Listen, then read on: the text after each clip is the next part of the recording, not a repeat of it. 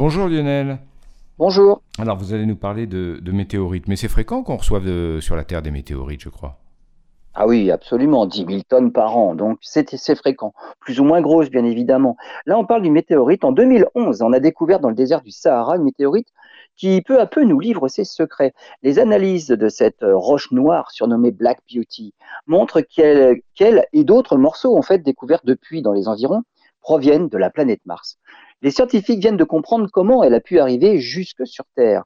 Elle est constituée de roches martiennes très anciennes qui datent de 4 milliards et demi d'années.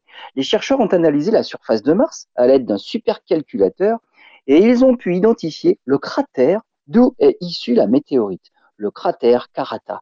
Un impact, il y a 10, 5 à 10 millions d'années, a créé le cratère en question sur Mars.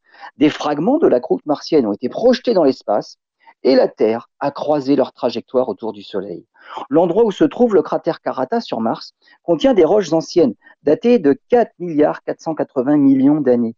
L'analyse de la météorite montre que la croûte de Mars, lors de sa formation, montre des similitudes avec les continents terrestres aujourd'hui, des indications sur la formation des planètes il y a plus de 4 milliards d'années.